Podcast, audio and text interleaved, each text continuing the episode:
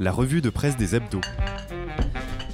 On retrouve évidemment Arlette dans les studios. Salut Arlette Salut Léo, bonjour à toutes et à tous. C'était prévisible dans le canard enchaîné, Eric Emtaz se déchaîne sur Attal. Petit florilège.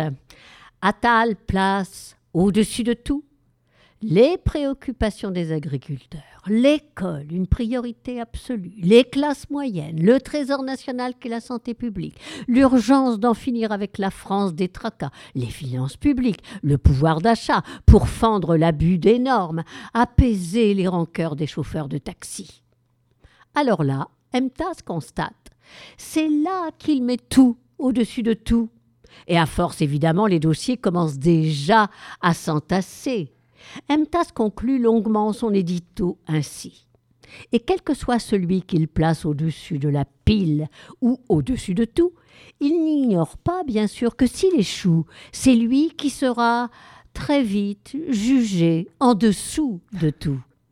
Alors, sans surprise, les titres qui font référence aux agriculteurs, à l'agriculture, à la campagne, à la ruralité, au premier comme au 36e degré, fleurissent sur toutes les pages.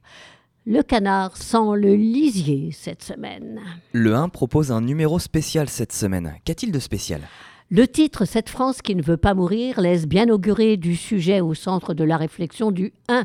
Les manifestations des agriculteurs partout en France qui crient qu'ils ne veulent pas mourir. Éric Fotorino, dans l'éditorial de ce numéro spécial, écrit Au-delà des revendications sur le prix du gazole non routier ou sur les normes environnementales qui leur sont imposées, les agriculteurs en détresse en appellent à la dignité. Depuis 30 ans qu'ils crient, personne ne les entend.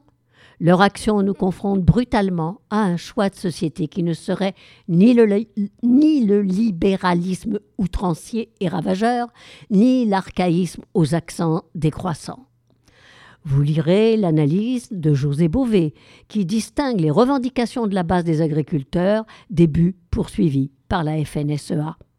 Le photographe et réalisateur Raymond Depardon a su capter de manière saisissante la fin des paysans et les transformations du monde rural, comme le démontre l'article qu'il signe, lui qui vient de ce monde paysan. Sa photographie d'un tracteur très symbolique illustre la une. Lisez aussi le témoignage d'une agricultrice bio en Seine-et-Marne qui pointe les aberrations du système, ce que confirme José, José Bové. L'agriculture est devenue la variable d'ajustement du commerce mondial. Ouvrons nos frontières aux poulets brésiliens gavés d'antibiotiques, à la viande de bœuf nourrie au soja cultivé dans les zones déforestées d'Amazonie, pourvu qu'on puisse exporter en masse nos avions, nos automobiles, nos produits de luxe. Ah oui, tu me demandais pourquoi le numéro du 1 était spécial. Eh oui. Eh bien oui, ben, ben parce que, et ça ne me demande pas pourquoi, sur le poster au pliage démultiplié cette semaine, le 1 pose une autre question. Comment l'art nous aide-t-il à vivre? L'historien de l'art et romancier Thomas Schlesser, l'artiste Eva Jospin, le muséologue François Mérès, le politiste Vincent Martigny et l'historienne de l'art Françoise Barbegal, tous, ils nous disent comment et pourquoi l'art et la création aident à vivre. Télérama et la création, ça va de soi. Certes, mais j'avais surtout envie cette semaine de mettre en vedette les pages consacrées aux métiers créatifs et aux formations proposées sur Parcoursup. Quelques extraits de l'introduction à ce dossier, ô combien utile. Voici un guide pour s'y retrouver entre prépa école publique et établissement sur concours, mais surtout pour, d'un côté, vous y retrouver dans tous les sigles qui, dans la formation des métiers d'art, comme dans les autres domaines, fleurissent. Exemple des noms de quelques écoles prestigieuses. EPSAA, CY, ENSAMA, ENAI et le parcours diplômant DNMAD. Et enfin, quelques conseils donnés par les patrons de ces écoles où vous rêvez peut-être d'entrer en vrac. L'important est de montrer une passion débordante pour l'art et la culture. On s'intéresse aussi à la manière dont les élèves s'expriment, à leur capacité de raisonner. ces directeurs utilisent Parcoursup comme canal d'inscription, mais aussi pour analyser les notes, qui cependant compteront moins que le fait d'être actif dans le monde. Alors qu'est-ce que ça veut dire? Eh bien, par exemple, avoir une pratique assidue d'un loisir, avoir un engagement associatif, et encore, le talent n'existe pas, il n'y a que le travail. Ça, c'est Franck Petitat, fondateur de l'école Georges Méliès, qui le dit. L'intro s'achève ainsi. L'injonction à se déterminer pour toute la vie, six mois même avant le bac, n'est donc pas une fatalité pour les cursus en art, et la sélection par Parcoursup ou non, par, par concours ou non, laisse la place à des personnalités variées qui n'ont finalement que deux choses en commun, l'envie d'aller vers l'autre et la volonté de se servir de l'art pour fabriquer un autre monde. Les pages suivantes vous apporteront des précisions sur les prépas, écoles, justement le décodage des sigles et diplômes, les lieux de niveau, etc., les niveaux, etc., etc. Alors lisez ce dossier avant de vous perdre sur Parcoursup. Les démocraties à l'épreuve de l'IA, c'est le dossier de Courrier International. Claire Carrard, dans l'édito, justifie le choix du titre de la couverture et du thème développé dans le dossier de la semaine un faux enregistrement de Joe Biden appelant les électeurs à ne pas aller voter lors de la primaire du New Hampshire le 23 janvier. L'ex-dictateur Suharto ressuscité le temps d'une vidéo pour appeler à voter pour son parti, le Golkar, lors des élections du 14 février en Indonésie. Un ministre indien en exercice appelant à voter contre le gouvernement, là encore dans une vidéo contrefaite. En 2024, la liste des tentatives de manipulation de l'opinion risque de s'allonger chaque jour un peu plus.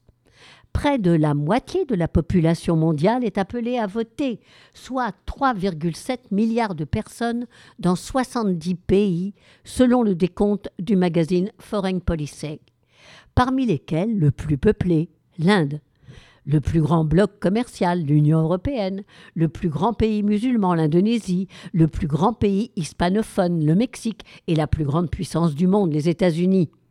Le Financial Times explique dans l'article qui ouvre notre dossier. Jusqu'à cette année, les répercussions de l'IA sur les élections suscitaient des inquiétudes exagérées. Mais à présent, les choses s'emballent à une vitesse que personne n'aurait imaginée. Alors rendez-vous, page 28 après une intro illustrée comme une affiche de film d'horreur et intitulée Élection en 2024, l'ombre de l'IA, vous pourrez lire ce que tout pays confondu, les spécialistes, les journalistes, les politistes nous disent des risques que l'IA fait courir à nos démocraties. L'article du Financial Times dont nous parlions tout à l'heure, il est signé Anna Murphy, s'achève sur une note d'espoir qui ressemble plus, à mon avis, à une prière et même à une demande de miracle. Je cite, Cette crise pourrait pousser les électeurs à se détourner des réseaux sociaux pour de nouveau aller chercher leurs informations auprès des institutions traditionnelles. Avec un peu de chance, un peu de chance, dans cinq ans, les gens seront revenus aux médias fiables qui font autorité, comme ceux que nous vous présentons dans cette revue de presse. Exactement. Le titre de l'Express nous apprend que nous avons un ministre de l'inflation, et même un vrai ministre de l'inflation. Et il s'appelle Michel-Édouard Leclerc au cœur de la crise des agriculteurs. Le porte-étendard de la distribution alimentaire jure, couteau entre les dents, jure de tout faire pour éradiquer la hausse des prix. Le 15 janvier, matinal de TF1, on va casser l'inflation. Douze jours auparavant, sur France 2, on va casser la gueule à l'inflation. La veille de Noël, au micro de RMC, on va casser le rythme de l'inflation à raison de trois interventions médiatiques par jour en moyenne, il le martèle. L'inflation, il va lui faire la peau. Si ces redemontades vous intéressent, c'est en page 20. Mais moi, je vous invite plutôt à découvrir en page 60 de l'Express l'entretien mené par Laetitia Strauch-Bonnard avec l'essayiste David Jez et le professeur d'urbanisme et d'aménagement de l'espace à Sorbonne Université, Xavier Desjardins, qui font paraître le 1er février, La Révolution obligée aux éditions Alary. dans lequel il propose de penser la transition écologique comme un vaste projet social, industriel et même géopolitique, qui tournerait le dos aux injonctions technocratiques et à l'enfer bureaucratique, tout en aidant les personnes aux moyens modestes à supporter les coûts décourageants. Sans cette révolution, alerte-t-il, nous ne saurons répondre aux exigences de la préservation de la nature tout en nous retrouvant dépassés par les États-Unis et la Chine qui font feu de tout bois pour consolider leurs modèles respectifs. Intéressant, non? Et c'est dans les librairies euh, bah, depuis hier. Rob Bresny propose une drôle de thérapie au verso cette semaine. Voici venue ta cinquième session annuelle de thérapie par le cabotinage verso. Ah. Tu as désormais carte blanche pour te faire valoir avec panache et aplomb. Décris-nous dans les moindres détails les qualités qui font de toi une créature aussi exceptionnelle. Conte-nous les obstacles impossibles qu'il t'a fallu vaincre pour atteindre pareil sommet d'intelligence intuitive. Régale-nous du récit de tes exploits héroïques, de tes péripéties cocasses, de tes aventures poignantes et de tes mythiques épopées.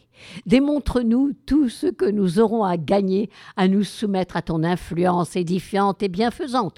Ne recule devant aucune fanfaronnade pour t'imposer en modèle. Campus Bordeaux. 88.1 Campus Bordeaux